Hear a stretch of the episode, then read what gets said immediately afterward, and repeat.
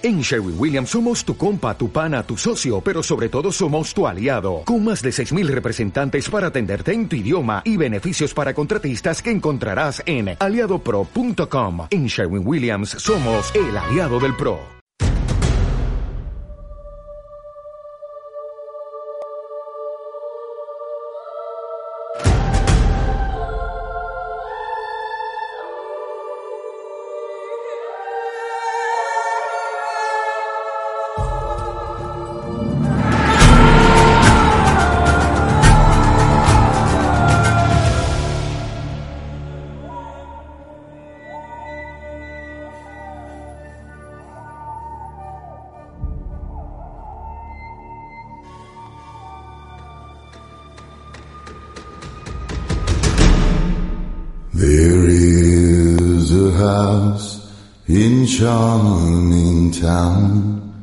They call the rising and it's been the ruin of many a poor girl and me. Oh God, I'm one.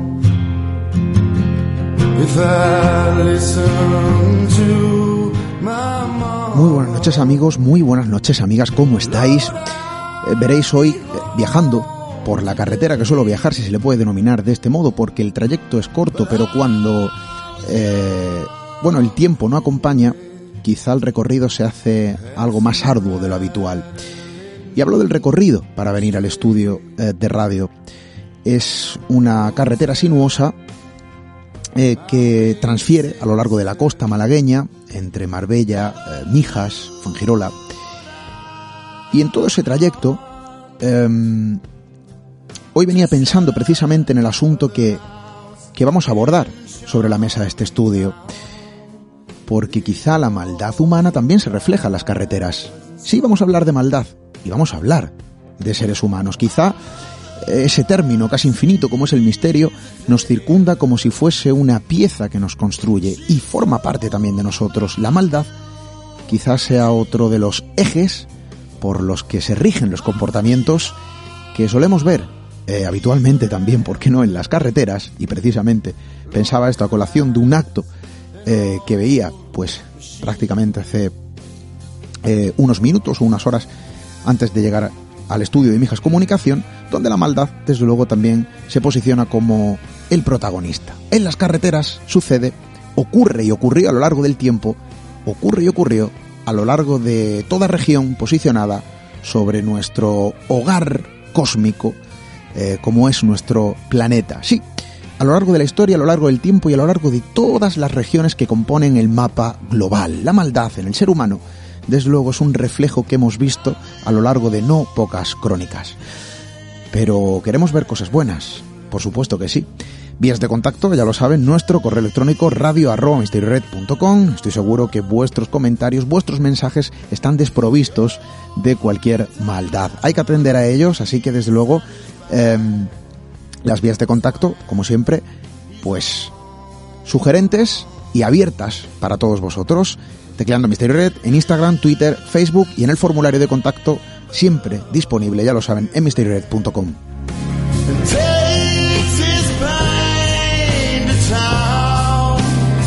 Y es que a lo largo de los viajes, y ya no hablamos del recorrido y el trayecto diario, ¿no? Del punto A al punto B, eh, también he podido comprobar cómo esa maldad se manifiesta en las carreteras.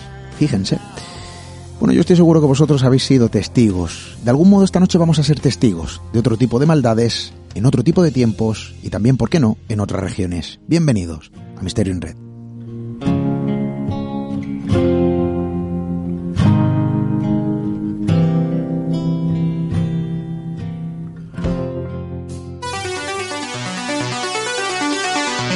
Misterio en Red. Esteban Palomo.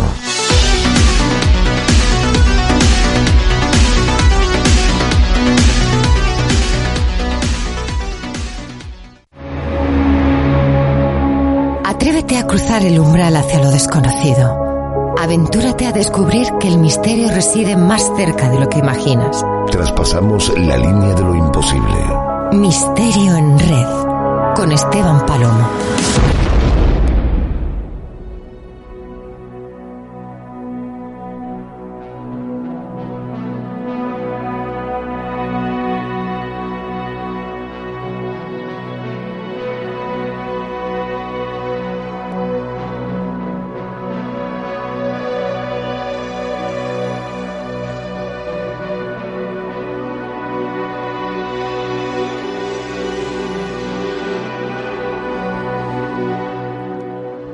Quizá ponía de ejemplo al principio del programa la maldad manifestada en las carreteras. He sido testigo. Eh, bueno, os puedo asegurar que prácticamente hace un momento, ¿no?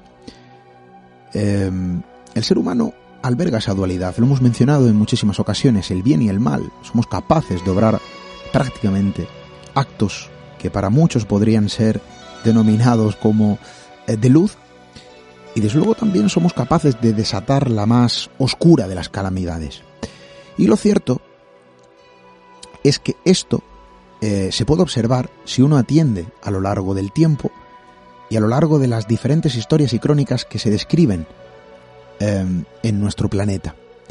Porque la historia quizás sea el fiel reflejo precisamente de ese lugar del que provenimos, del lugar en el que a día de hoy nos posicionamos como sociedad y quizá, quién sabe, eh, albergue las claves del lugar al que bueno, dirigimos nuestros pasos, también como sociedad.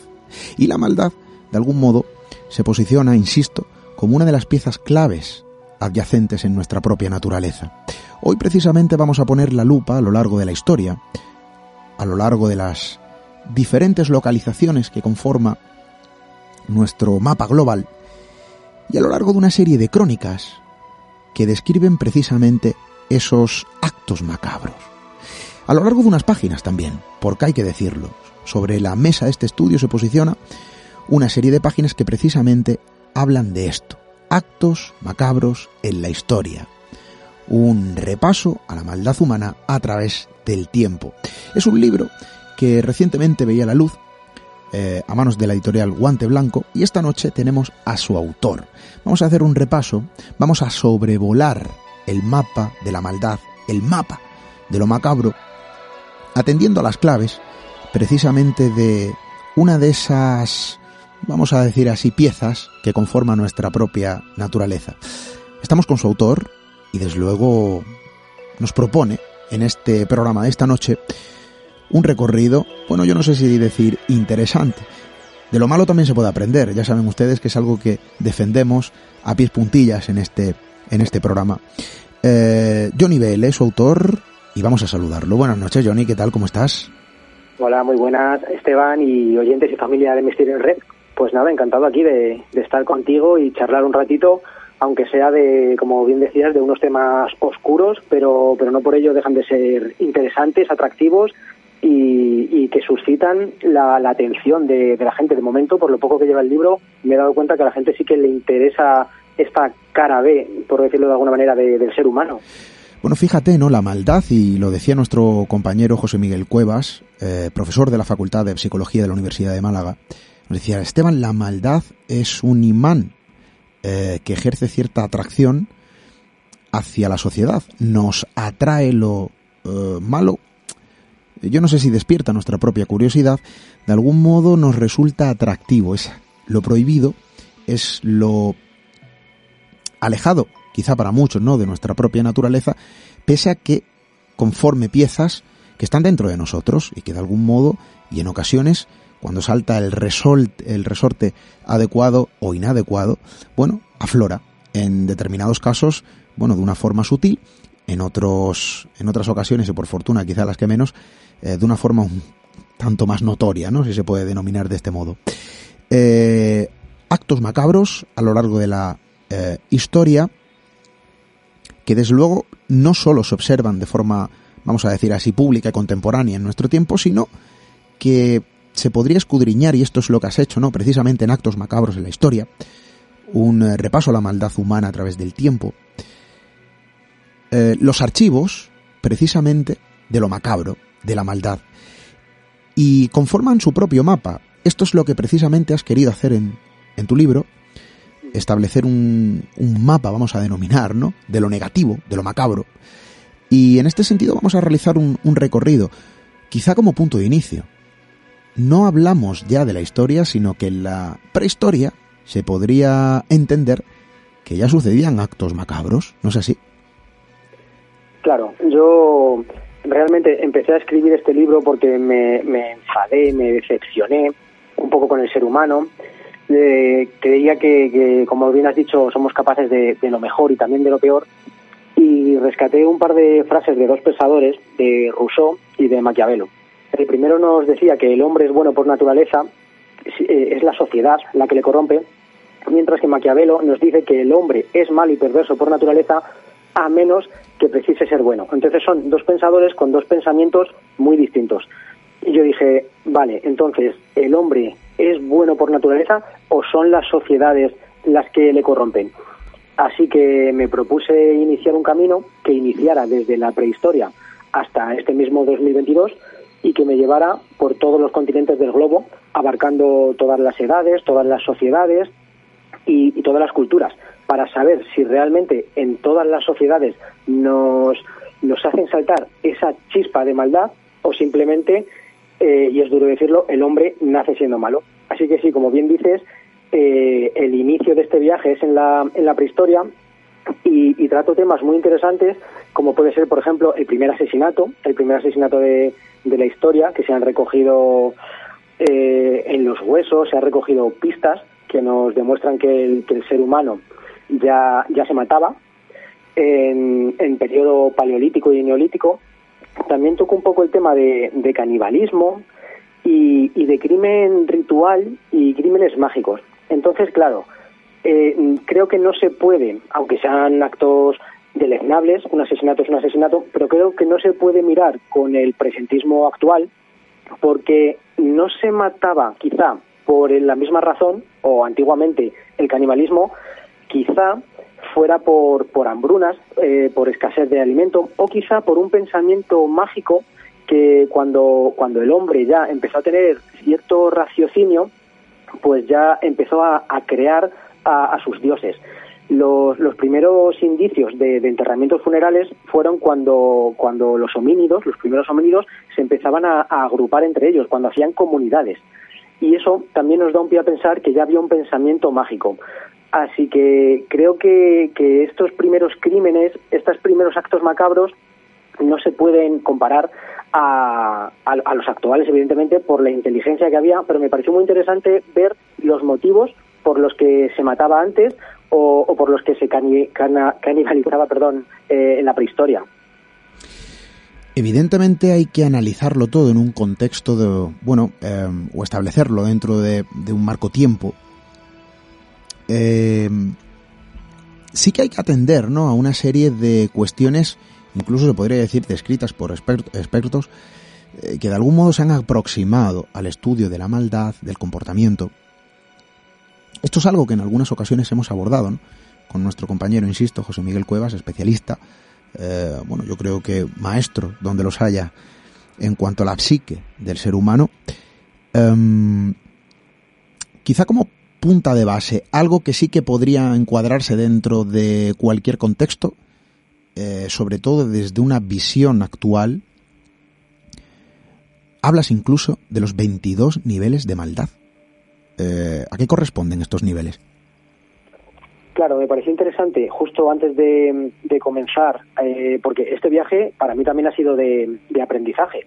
De hecho, yo cuando inicio el libro tengo, tengo un pensamiento y cuando lo acabo, después de relatar y de investigar todos estos casos, acabo con otro. Entonces, también quise que el, lector se tomara esto como, como, un viaje. Así que nada más empezar, pues cogí los 22 niveles de maldad, que, no son míos, son del psiquiatra Michael Stone, que, ha dedicado toda su vida a estudiar el comportamiento y la mente humana y, nos habla de, cuáles son esas derivaciones que tiene el ser humano para cometer fechorías por ejemplo, que nos van desde el nivel 1, que son personas que han matado exclusivamente pues por legítima defensa o, en un momento determinado, en una, en una circunstancia determinada y, que no tienen ni tendencias psicopáticas ni, ni nada de eso. Y vamos avanzando, vamos escalando y en el nivel 22 pues eh, se encontramos a, a, los torturadores, a los violadores, a los asesinos extremos y hay caníbales también. Entonces, me pareció muy interesante poner estos 22 niveles al principio del libro para que, para que luego el lector juegue, si se me permite la palabra jugar, a, clasificar a los protagonistas de los casos macabros en alguno de esos niveles. Y también que decidan si quizá están enfermos, si quizá se podrían haber evitado esos actos, si quizá lo han hecho por, por una maldad intrínseca o, las derivaciones por las que ese tipo de personas han realizado esas, esos casos oscuros o, crueles. En el libro no solamente hay, hay delitos de sangre, sino que también he puesto cosas cotidianas, nos he puesto a los seres humanos frente a un espejo. Ese espejo que, quizá nos devuelve un reflejo que no nos gusta mirar, porque no solamente he querido poner al típico asesino, por ejemplo, al carnicero de Milwaukee, que ahora está tan de moda con, la serie. No he querido poner a, psicópatas que nos pillan muy lejos o, a tribus caníbales africanas, que eso parece como que lo vemos y, no va con nosotros. En el libro también he querido poner casos de, de, actos macabros, como bien digo, pero que los ha podido realizar pues tu vecino o tu primo, tu familiar o incluso tú mismo no son delitos de sangre, pero son cosas que no están bien. Y entonces ese espejo, esa, esa incomodidad para, mirarlo, creo que me parece muy, interesante a la hora de, ver este, este libro y creo que el lector se va a sentir un poco incómodo en algunos casos porque se va a ver reflejado en algunas, en algunas cosas de las que hablamos. Vamos a eh, establecer un poco, ¿no? Em, para hacer un breve resumen, eh, Johnny, em, esos 22 niveles de maldad eh, ¿Cuál es la síntesis de, bueno, pues, de esos, o de ese catálogo, si se puede denominar, ¿no? Eh, dividido en 22 niveles. Eh, depende también de, la persona, de, la cultura y del detonante. Porque, por ejemplo, como digo, en el primer nivel nos puede pasar a cualquiera. es un, asesinato quizá fortuito o, por legítima defensa o, o, algo así, pero luego, a medida que, vamos avanzando, te vas dando cuenta porque nadie, me niego a pensar que nadie nace siendo un, torturador, un violador, un asesino.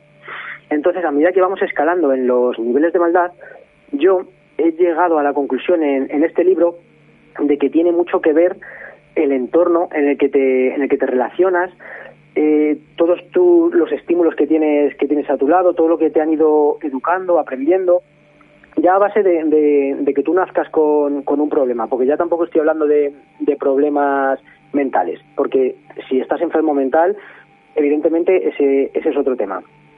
Pero sí que creo que, que muchos de, los casos, de los crímenes o de los asesinatos, se podían haber evitado porque, porque doy, cuando hablo de, de crímenes sangrientos que todos nos echamos la mano a la cabeza, y que se catalogarían muy arriba en la escala de los niveles de maldad, sí que doy también una, una primera versión de los hechos o, cómo hemos llegado hasta ahí.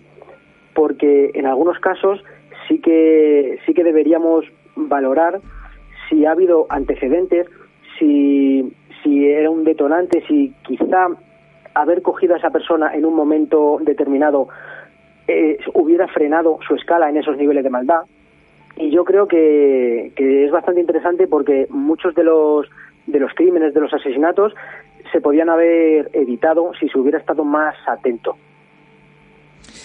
Vamos a realizar un viaje, un viaje mm, a lo largo y ancho del tiempo también de nuestro planeta, porque el reguero de este tipo de crónicas, la maldad, ha dejado episodios dispersos eh, prácticamente a nivel global. Y si te parece, Johnny, estoy seguro que a nuestros amigos les va, les va a parecer ¿no? una propuesta interesante, el estudio de la radio que se eleva como si fuese un artefacto viajero para posicionarse en otros tiempos y en otros lugares. Vamos a viajar, en primer lugar, nunca mejor dicho, a nuestro continente vecino, África.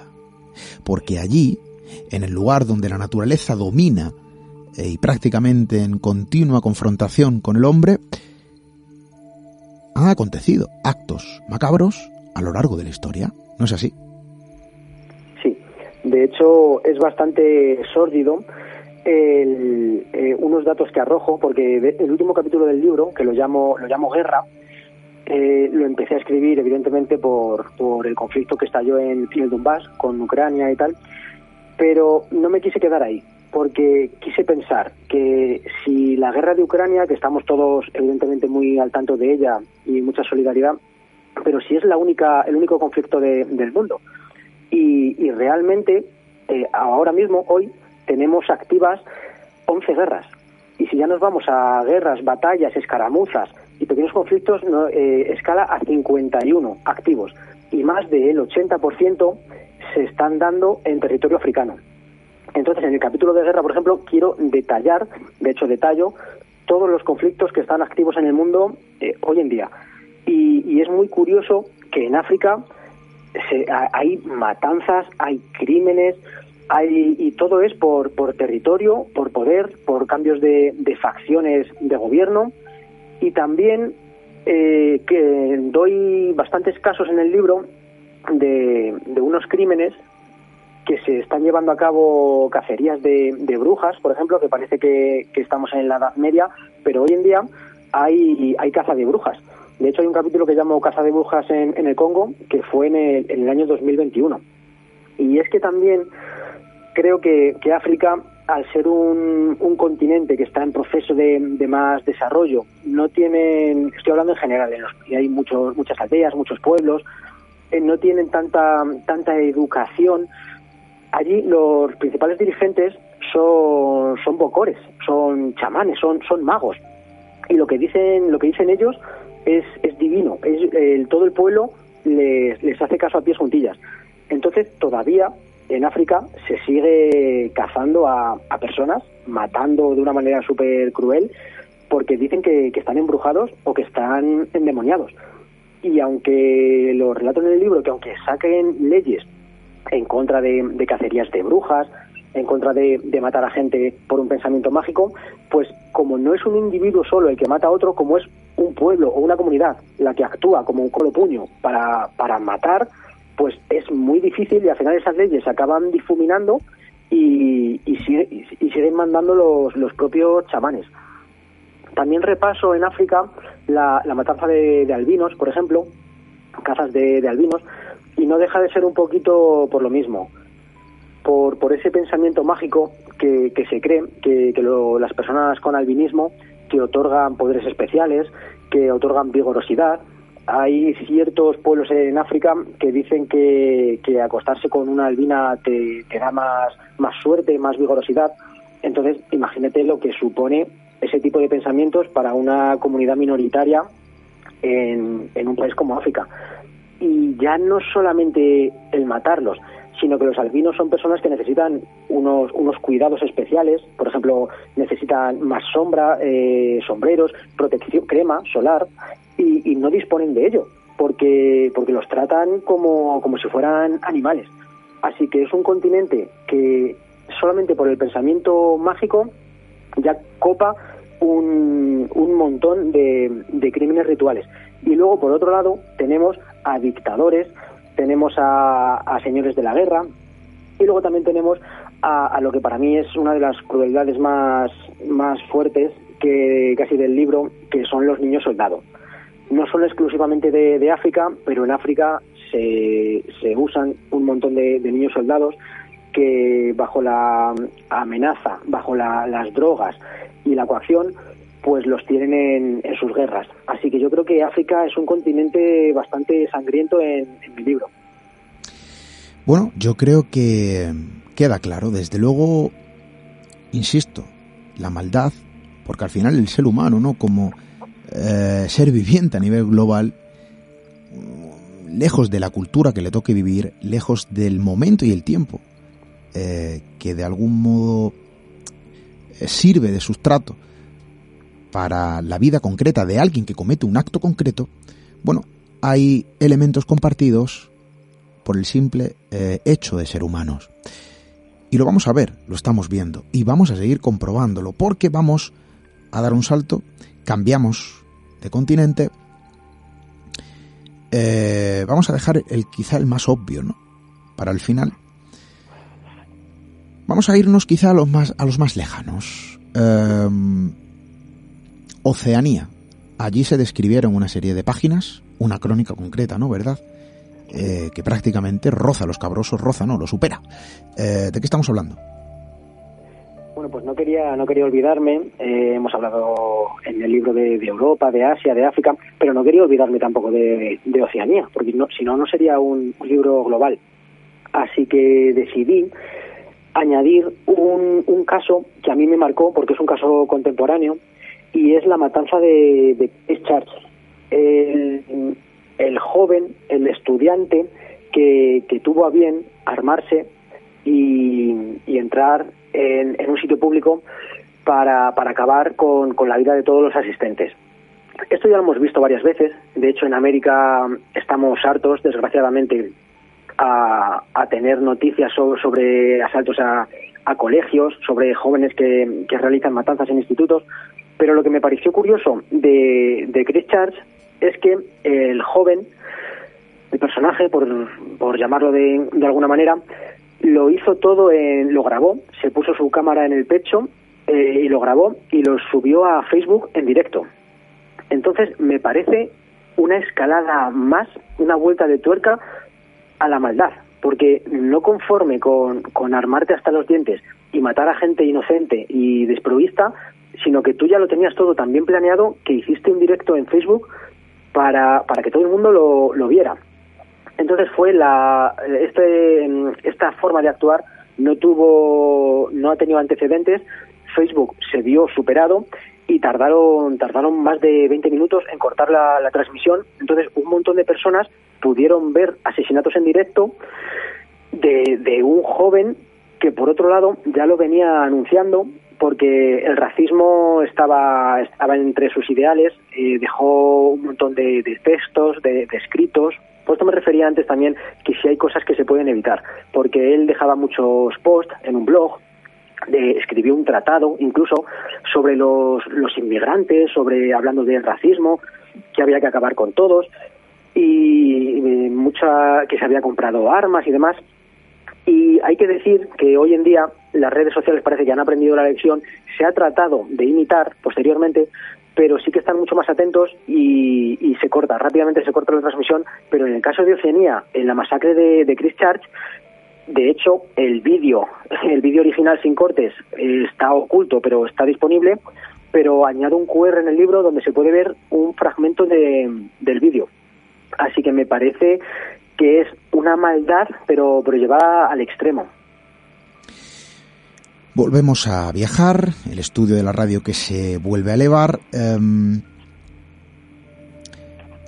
y cambiamos de lugar porque al igual que la cultura establece sus redes, la maldad que establece la suya, hay regiones ricas en culturas, eh, en viejas creencias que rozan, eh, bueno, pues vamos a decir así, ¿no? La, vida que conocemos, nuestro mundo, con un folclore rico y con no pocas eh, leyendas eh, que hablan de mil cuestiones cercanas a lo que podríamos denominar misterio, bueno, mmm, también ha sido protagonista de cuestiones muy reales, de esa maldad adyacente en el ser humano.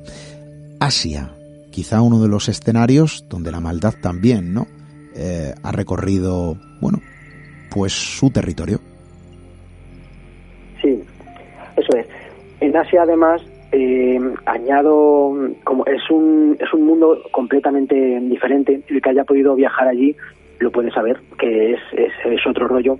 Entonces también, evidentemente, añado casos oscuros, delitos de sangre, casos macabros, pero también he tenido a bien eh, dar a, conocer, dar visibilidad a ciertos pueblos que tienen un pensamiento mágico, que no tiene por qué ser malo, lo, lo, que pasa es que a lo mejor a ojos de a nuestros ojos, ojos de Occidente, pues no deja de ser macabros. Por ejemplo, hay un capítulo que, que se lo dedico al pueblo Toraja y la relación que tiene con, con la muerte. Es un pueblecito en, en Indonesia que tratan a los muertos realmente como si estuvieran vivos. Eso no, no tiene que ser nada malo, evidentemente. De hecho, les respetan muchísimo. Pero llegan hasta el extremo de que también, pongámonos en antecedentes, es un pueblo eh, selvático, es un pueblo humilde, es un pueblo rural y no hay apenas recursos. Entonces, cuando fallece alguno de sus seres queridos, hasta que reúnen el dinero para, para el funeral, pues le mantienen con ellos en, en sus propias casas, en, en, las zonas comunes, en, en, las eh, escuelas, pasillos, dormitorios. Y no solamente eso, sino que incluso les da, fingen que les dan de comer. Los cuerpos, evidentemente, están ya huecos, están putrefactos, están comidos por gusanos, están momificados pero ellos les siguen cuidando, incluso cuando tienen que tomar decisiones importantes, les preguntan a sus muertos, creen que aunque el cuerpo se haya, se haya muerto, el alma sigue allí. Entonces yo creo que a nuestros ojos es algo impensable. Imagínate que cualquier vecino nuestro tiene, tiene un cadáver en su, en su casa, ¿no? Parecería película de psicosis, y, y le da de comer, le viste, le habla, pero ellos lo hacen por, por un pensamiento ritual, un pensamiento mágico, que a mí me parece, no sé si decir entrañable, porque no deja de ser un acto macabro, pero me parece muy loable. Y luego finalmente cuando ya pueden, eh, tienen los recursos para enterrarlos, que lo hacen en, una montaña, muy bonito, pues hacen unos rituales súper super guays. También tienen mucho amor por la naturaleza y cuando se muere uno de, los niños, algún niño del pueblo, porque allí la esperanza de vida pues lamentablemente no, no es muy alta, hacen pequeños, pequeños agujeritos en sus árboles más grandes y meten ahí a los niños y los tapan, porque tienen la creencia de que ese árbol se va a nutrir del espíritu de su, de su niño y va a crecer fuerte, va a volver a la tierra. Entonces, aunque sea un acto macabro, pero este libro no solamente trata de crímenes y asesinatos, sino que también eh, nos cuenta otra, otras culturas y otra manera de, ver la vida. También toco el tema de, de los cráneos estirados, eh, la lapidación, no podía olvidarme de, de este acto tan, tan desdeñable. O, por ejemplo, matrimonios con cadáveres. Hay algunas cosas que creo que van a sorprender al lector, igual que me sorprendieron a mí, y, y es que en Asia encontré que había un montón de, de gente que se casaba con, con cadáveres. Pero me sorprendió aún más todavía saber que eso también se hace en ciertos países europeos, como por ejemplo Francia, y me sorprendió más todavía al saber que se hace actualmente, que es legal y hoy en día se hace.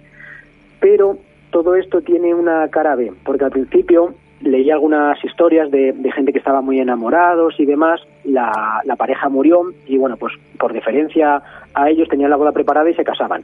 Pero todo esto también tiene trampa y es que como el ser humano siempre mm, es, es pícaro, es, es malo, siempre busca la fisura, pues también había muchos matrimonios de, de conveniencia, muchos matrimonios por apellido, y, esos matrimonios eran, eran mercantiles, eran de, empresas y, juntar la, los apellidos familiares movían mucho dinero. Así que el, alguno de los cónyuges estuviera vivo o muerto, se tenían que casar.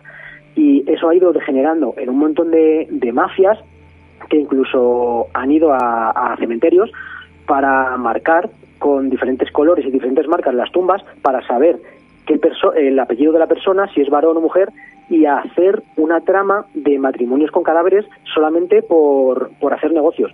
Así que este libro a mí me gustó mucho, me sorprendió y te demuestra también que el ser humano siempre es, es cruel, es macabro y siempre está buscando el interés propio.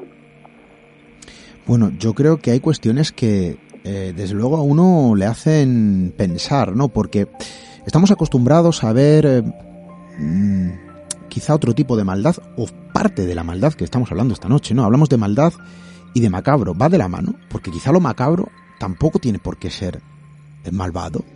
Algo macabro es algo que quizá se aleja eh, de lo que nosotros podemos entender como habitual o normal, que nos parece incluso bizarro, ¿no? Si se puede cubrir con, eh, eh, con este término, en muchas ocasiones lo macabro no va ligado a, la maldad, obviamente.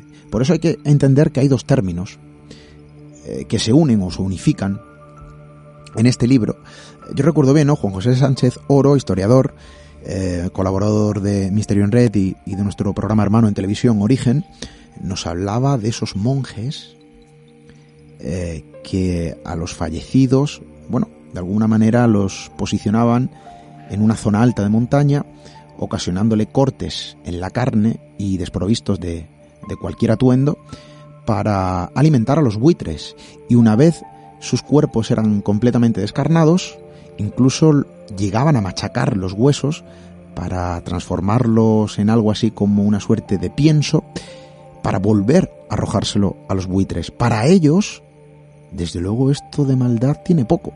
Era una conexión, es un ritual, es una forma de devolver, eh, bueno, lo que la naturaleza o la vida ha creado en forma de ser humano a la propia tierra. eh, es malo. Para ellos no. Habrá quien lo quiera ver así, en nuestra, bajo nuestra visión o bajo nuestra cultura. Es macabro. Bueno, yo estoy seguro que quizás ese término se acerca ¿no? a algo más eh, y se aleja quizá de la posición de, de, de, la maldad. En este sentido, Asia, bueno, y algunos ejemplos que has manifestado, eh, establece también su frontera ¿no? entre macabro y maldad, que en ocasiones no tiene por qué ir eh, de la mano. Mm, vamos a seguir viajando, si te parece, si te parece bien, porque quizá un continente que muchos pensarán podría denominarse como la capital del mal a nivel continental, América. Eh, sobre todo Norteamérica, ojo, porque quizá cuando vemos las noticias, ¿no? Sobre asesinatos, sobre hechos, eh, sobre crímenes, eh, en ocasiones nos sorprende. Ojo que nuestro país también vamos bien sobrados, ¿eh? De, este tipo de, de acontecimientos. Pero América también es un escenario donde lo macabro, bueno, de alguna manera ha establecido su extraña forma teatral. Claro, el otro día además me preguntaban que si, que si América era, era el continente con más actos macabros. Digo, bueno, eso es, es muy difícil de, valorar, pero también es verdad que desde América nos llegan muchísimas más, más noticias que, que, por ejemplo, desde, desde África. En África, por ejemplo, eh, trato al carnicero de, de, de Uganda, que no le conoce nadie, pero si hablo del carnicero de Milwaukee, por ejemplo, pues ya le va conociendo más gente. Entonces, la mayoría de, de psico-killers, también fomentados por, por el cine, por la televisión, por las películas, nos, nos vienen de, de América. Y, y, sí que he querido hacer un repaso de las diferentes, los diferentes actos macabros de, que ha habido en América, desde, por ejemplo, los sacrificios humanos que había. En el libro hablo de los mexicas, pero, pero hay muchos más. Eh, no solamente los mexicas lo hacían eh, trato de, de, explicar o de entender el por qué, porque todo tenía un, pensamiento mágico detrás, aunque no, de, no por eso deja de ser algo sórdido el, el que suban a, al Oxiso, le suban a esas pirámides, ¿verdad? Que todos tenemos en la mente, le suban de los pelos o arrastras, le coloquen bajo, bajo una piedra y le, y le saquen el, corazón, le rompan las costillas y le saquen el corazón y luego lo, lo despeñen para abajo. Por muy ritual que sea, por mucho pensamiento eh, que, le, que, le, están dando a, a su Dios, eh, que luego se comen ese corazón para darse poder, por mucho ritualístico que, que tenga, no deja de ser un acto oscuro y que de hecho cuando lo vieron los conquistadores se escandalizaron. Eh, los propios conquistadores no, no hay que eh, no hay que blanquearles tampoco porque todo el ser humano ha hecho actos desdeñables pero claro ellos venían de otra cultura de otro mundo ellos venían de otro mundo y cuando vieron a un ser humano hacer ese tipo de de, de barbaridades se echaban la, las manos a la cabeza. Y luego también propongo eh, la cirugía craneal inca que no deja de ser un acto macabro el, hacer un, un, agujero en el cráneo, pero esto no tiene nada de maldad porque lo hacían, era una protomedicina, lo hacían para, para curar a, a sus enfermos. Cuando, cuando tenían problemas cerebrales, eh, jaquecas y demás, les hacían cardictomías, eh, perdón, les hacían cirugías craneales y eh, con los cráneos que hemos podido, que nos han llegado hoy en día, que tenían los, los orificios, se ha podido ver que luego el hueso se regeneraba, lo que ha dado a los investigadores a pensar de que la mayoría, entre el 70 y el 75% de los que eran sometidos a este tipo de, protocirugía salían adelante y se curaban. Entonces, es un poco sórdido también pensar que con un cincel y un martillo te agujereaban el cerebro, pero la, el fin era muy diferente. Era, era por algo bueno, era por salvar, era una, una protomedicina y luego también sigo avanzando en, en el tiempo y nos vamos a la, a la época de, de, los esclavos, de la esclavitud en América, era un tema que, que, había, que había que tocar. También toco el tema de, de los experimentos, desde, desde antes del Renacimiento, la, cómo ha ido avanzando la, la medicina, cuando antiguamente se pensaba que, no existían las enfermedades mentales, se catalogaba a los que no cumplían los cánones de la sociedad, se les catalogaba o de idiotas o de lunáticos. y se pensaba que los lunáticos eran los peores porque podían hacerse daño a ellos mismos y a los demás. Entonces les recluían en centros mentales. Y recojo pues algunas prácticas que son de lo más bárbaras. Cuando antiguamente se pensaba que, que, estaban embrujados o que tenían el mal dentro, les sometían a grandes palizas para que vomitaran. Antiguamente se pensaba que, que con el vómito se expulsaba el mal. Y en ese capítulo luego voy avanzando en, en el tiempo, siglo XVII, siglo XVIII, eh, empezamos los seres humanos ya a saber, a, a valorar que, que, el mal está en la cabeza. Luego vienen las terapias de electroshock, luego llegarían también las lobotomías, que, que le dedico un, un, buen apartado, ya que me parece una práctica súper aberrante. La lobotomía sabemos que, hablando mal y pronto, que es meter un, palito por la nariz y, agitar para, para provocar un, reseteo, para provocar que, que, las personas se quedaran dóciles, tranquilas, que no molestaran a, a las familias, les metían en, les eh, confinaban en centros psiquiátricos, les hacían una lobotomía y ya no daban, ya no daban guerra. Entonces, y también muy sórdido que el inventor de la lobotomía le, acabaron dando el, premio Nobel de la Paz. Y el final del capítulo, por ejemplo, de, experimentos, lo dedico al, proyecto MK Ultra, que estoy seguro que tú y tus oyentes sabéis, evidentemente, lo, lo que es. Nació en América, nació en Montreal, y lo que me parece más sórdido del de, de proyecto MK Ultra es que aquí no había la excusa de que estaban haciendo ensayo y error. En el proyecto MK Ultra, llevado a cabo por la CIA, por la inteligencia americana, sabían perfectamente lo que estaban haciendo y lo que querían conseguir. Querían conseguir, pues eso, personas dóciles, querían conseguir resetearlos y para ello, pues no, no dudaban en administrarles drogas, en ponerles a prueba a los seres humanos, torturas, e incluso lo hacían con niños de, de 13 años, no escatimaban en, en edad. Así que es un capítulo también bastante que da que pensar, porque vamos desde el principio, cuando había desconocimiento total, hasta cuando se sabe exactamente lo que, lo que se hace y aún así el ser humano sigue experimentando con, con personas y con animales, ojos. Y luego también en América pues trato algunos asesinos. No quería llevar este libro por los asesinos en serie, pero algunos casos sí que sí que me apetecía tocarle. Como el capítulo de No me gustan los lunes, que es el, el de Brenda Ann Spencer, esa niña que, que decidió una mañana sacar su escopeta desde la ventana y, y, y pegarse, a pegar tiros a un colegio que tenía enfrente, que, que de hecho era su propio colegio y ella estaba expulsada y mató a, al conserje, a director, a niños, mató a un, a un montón de, de personas. Y cuando finalmente, después de unas horas, que llegó los servicios especiales, se atrincheró en su casa y consiguieron sacarla, la preguntaron que, que por qué había hecho por qué había hecho eso, por qué había hecho esa, esa gran matanza y respondió que, que se aburría y que no le gustaban los lunes. Entonces, el caso de Brenda Ann Spencer creo que, que es bastante bueno el, el, leerlo en profundidad y ver los detonantes, cómo fue Brenda, cómo fue Brenda de unos años antes y cómo llegó hasta, hasta ese momento. Bueno, eh, quizá América, eh, Johnny, se posiciona ¿no? como uno de los escenarios quizá más extensos donde se podrían escribir no un libro, no, sino varios, sí. eh, alrededor de los episodios y, y, acontecimientos que se han sucedido en su territorio. Eh, el mapa ¿no? de la maldad, también el tiempo de la maldad o de lo macabro. Ojo porque hablamos de cuestiones eh, sencillas, pero de alguna manera con síntesis diferentes, ¿no? Y, es decir, sencillas de comprender, porque todo el mundo sabe lo que es la maldad, todo el mundo sabe, bueno, o puede entender qué es lo macabro, eh, pero tienen una síntesis eh, distinta que de algún modo, bueno, mmm, establece su propia frontera entre, entre, ambos, entre ambos conceptos.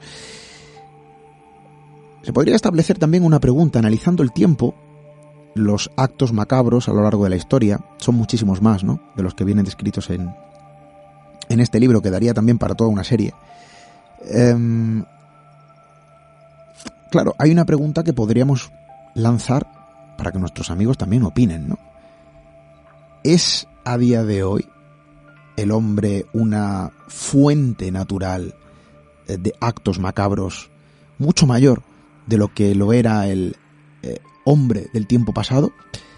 eh, eran nuestros antepasados mm, de alguna manera más livianos o más severos a la hora de eh, acometer actos macabros? ¿Hay una diferencia entre el tiempo actual y el tiempo pasado? Bueno, has estado escribiendo alrededor de todo esto, eh, has buceado y navegado en la superficie y profundidad de los archivos del tiempo en busca de estas historias, en busca de esta crónica. ¿Se podría decir que hay diferencia en el tiempo actual del pasado o seguimos siendo los mismos eh, seres humanos capaces ¿no? de acometer actos atroces y macabros? Eh, Johnny, ¿hay alguna diferencia? ¿Es el hombre actual eh, más escabroso que, el, que las, las personas de otro tiempo?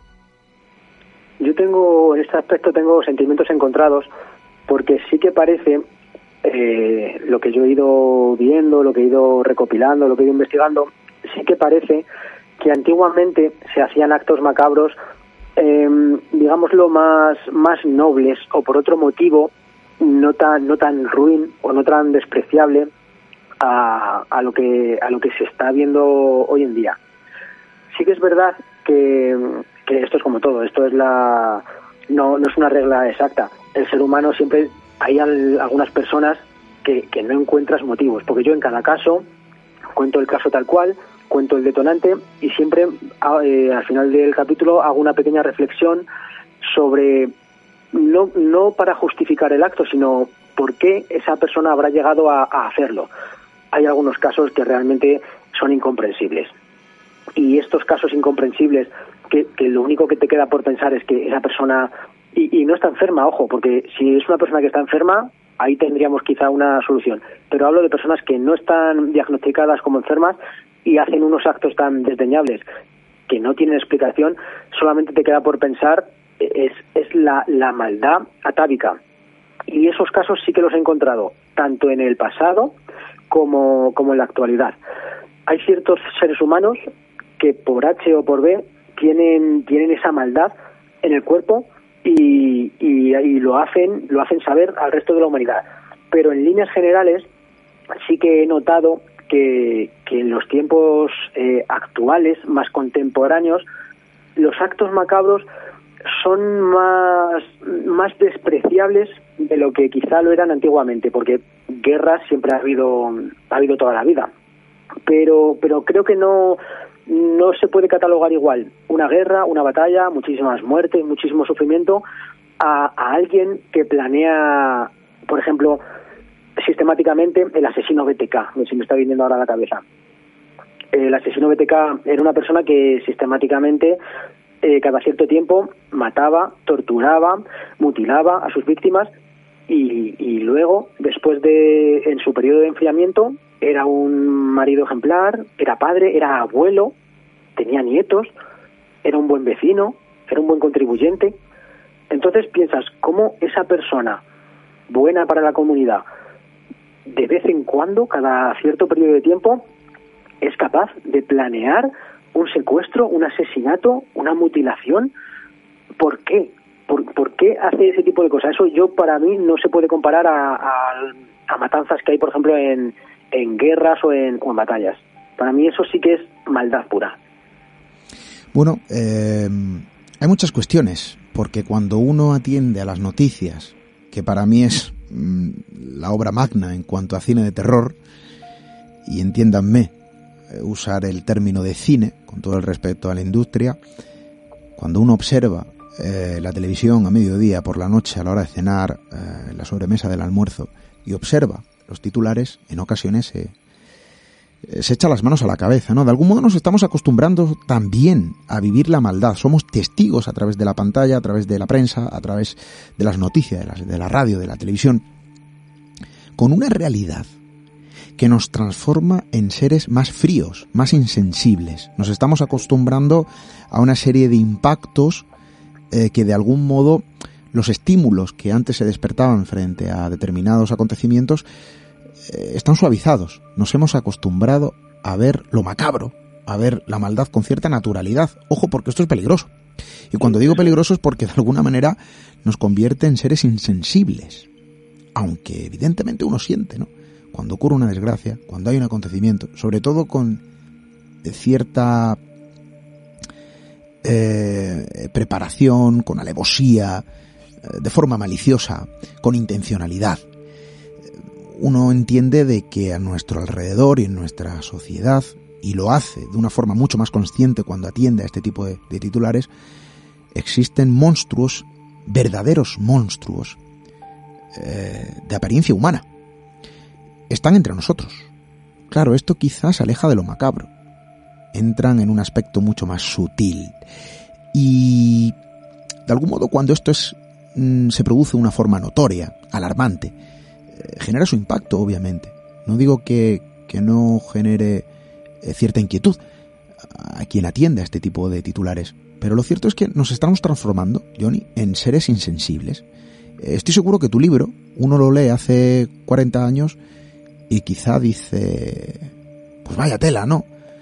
¿Cómo, cómo está el patio? O, se pone a analizar con cierta, eh, bueno, vamos a decir así, incisión, eh, nuestra propia naturaleza, de dónde venimos, por qué tenemos ese lado, ¿no?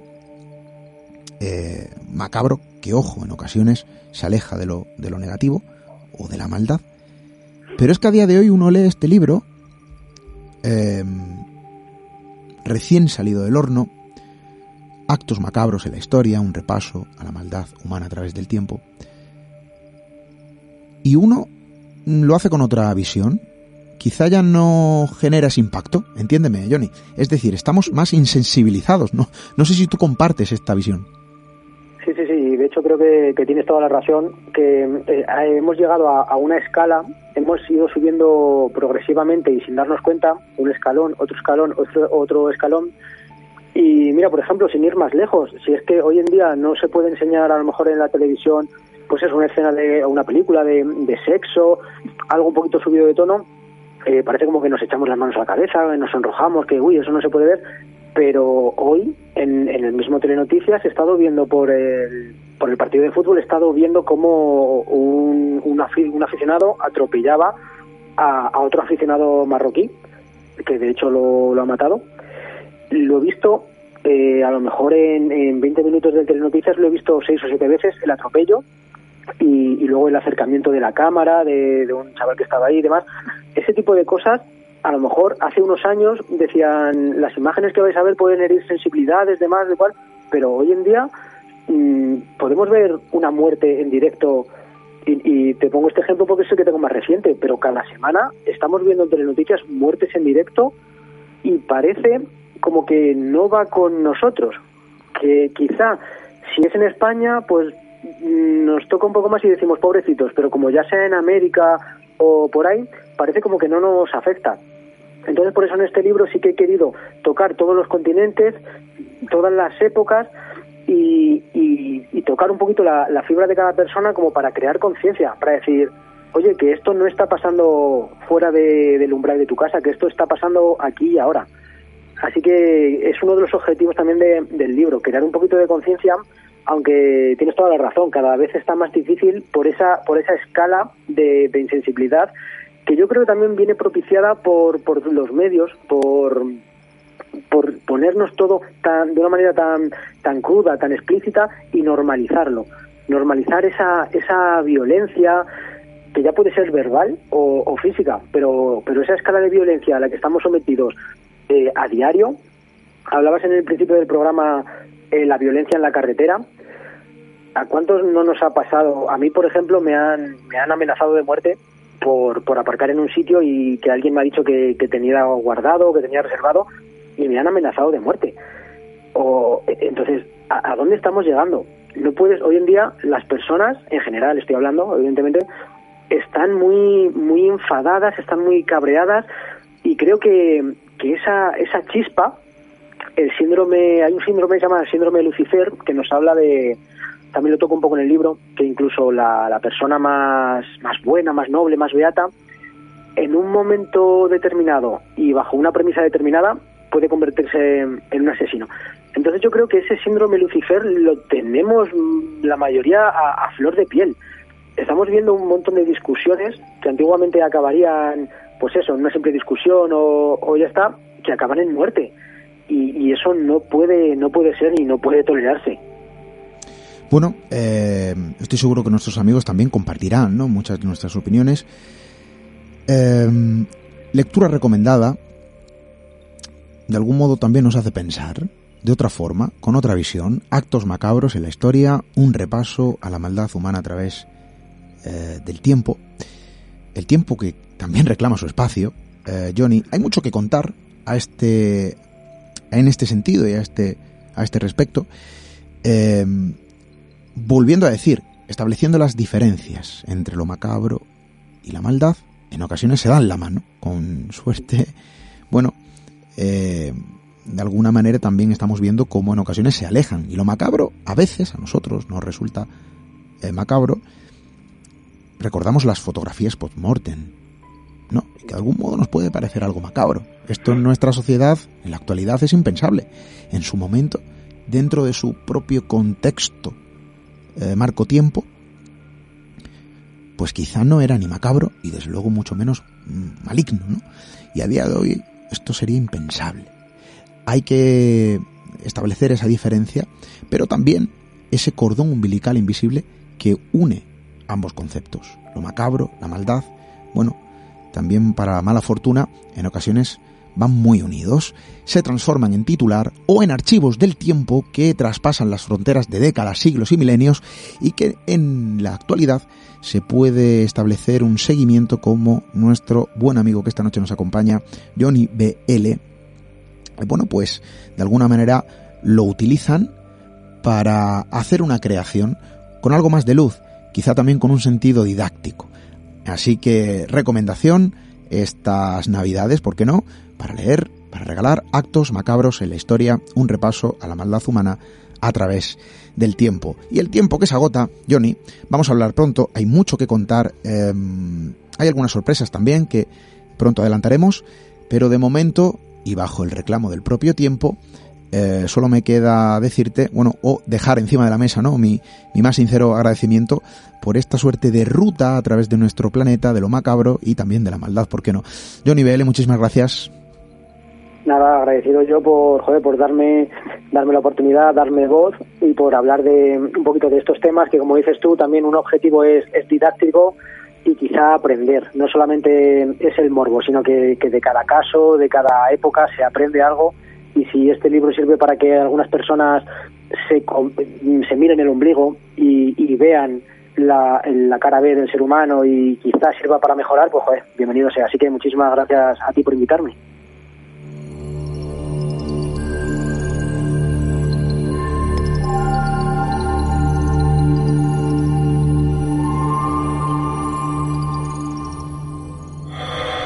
Misterio en red. La red del misterio. Misterio en red. Misterio en red. Con Esteban Palomo.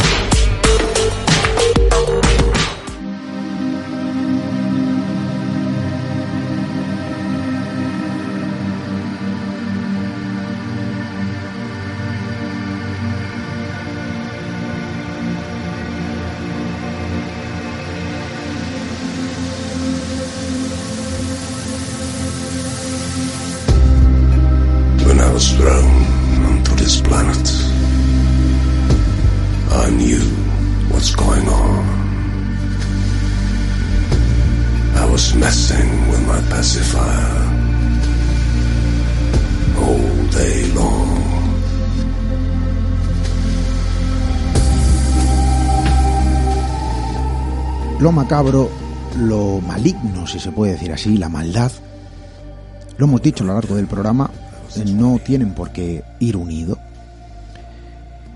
El ser humano en sí se podría decir que es bueno y malo por naturaleza. Yo venía hoy hacia la radio, hacia el estudio, y observaba un episodio mm, desalentador, donde la maldad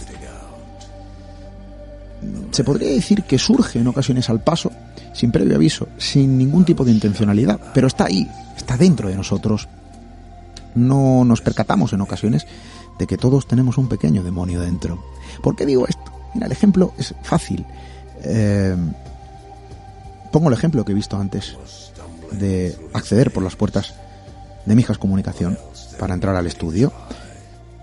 Vengo por la carretera, un vehículo eh, estoy seguro que sin querer invade el carril, eh, bueno, pues mm, lateral, alguien que quiere adelantar, alguien que tiene que frenar, alguien que se asusta, estoy seguro, alguien que sin controlar eh, el pensamiento, la ira, la irascibilidad y quizá también el miedo que ha sentido, actúa de una forma infantil eh, y desde luego también irresponsable, porque no hay que quitarle peso, y trata de establecer su propia venganza en la, en la carretera. Casi ocasiona un accidente. Eh, casi ocasiona un accidente. Ha faltado muy, muy, muy poco. ¿Es parte de la maldad? Bueno, yo diría que sí. Eh, luego hay una serie de cuestiones que han sucedido, increpancia, increpancias por la ventanilla, poniendo en riesgo la circulación, etcétera. Esto es algo que estoy seguro que muchos de vosotros habéis vivido. ¿No es parte de, de esa maldad? Estoy seguro que sí. En muchas ocasiones esa maldad en el ser humano surge al paso sin previo aviso. Pensamos que todos somos buenos, pensamos que, eh, que estas cosas le ocurren a otros peores que nosotros, ¿no? Y todos, todos, si nos miramos ante el espejo de la sinceridad y del archivo de nuestro tiempo, de la memoria, estoy seguro que hemos escrito con nuestro puño y letra, siendo protagonistas de nuestra propia historia, capítulos, yo no sé si macabros, pero estoy seguro que que con cierto halo de maldad.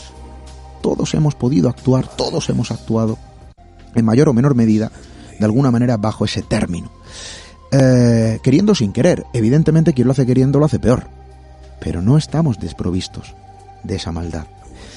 Yo recientemente em, he transitado por un capítulo, por un episodio, donde he visto eso, eh, de forma muy próxima hay que establecer también una comprensión. A veces las cosas pasan, a veces las cosas surgen. Lo importante es saber prevenirlo o, en su caso, remediarlo, ¿no? Cuando ocurre. Dice el viejo refrán español, eh, más vale prevenir que curar. Pero si no se logra prevenir, oye, vamos a restar maldad, curando.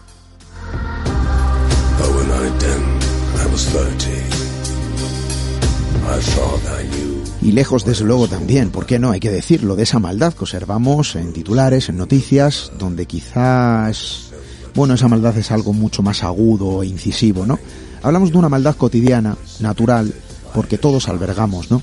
Ese tipo de elementos por eh, simple hecho de, ser humanos. Bueno, yo creo que al final estas cosas también hacen pensar, eh, mirarnos al espejo y sentirnos de alguna manera empáticos con nosotros mismos. Conocer nuestra propia naturaleza, conocer estas historias hacen que de alguna manera nos aproximemos a la síntesis de lo que somos como especie, como sociedad. Por eso es importante, por eso es parte de nuestra misión. Hay algo didáctico en todo esto y desde luego nos gusta hablar de ello, compartirlo, porque hasta del oscuro se puede extraer una gran lección. Nosotros lo seguiremos haciendo, vamos a hacer un parón en estas vacaciones, 24 y 31 que caen sábado, bueno, pues desde luego no tiene sentido venir al estudio para compartir tiempo con nosotros o con vosotros cuando realmente vais a estar mejor acompañados por los vuestros y por vuestros familiares, amigos, etcétera. Así que regresamos después de las fiestas navideñas eh, con muchas cosas que contar, con más historias de las que aprender, como siempre. Felices fiestas.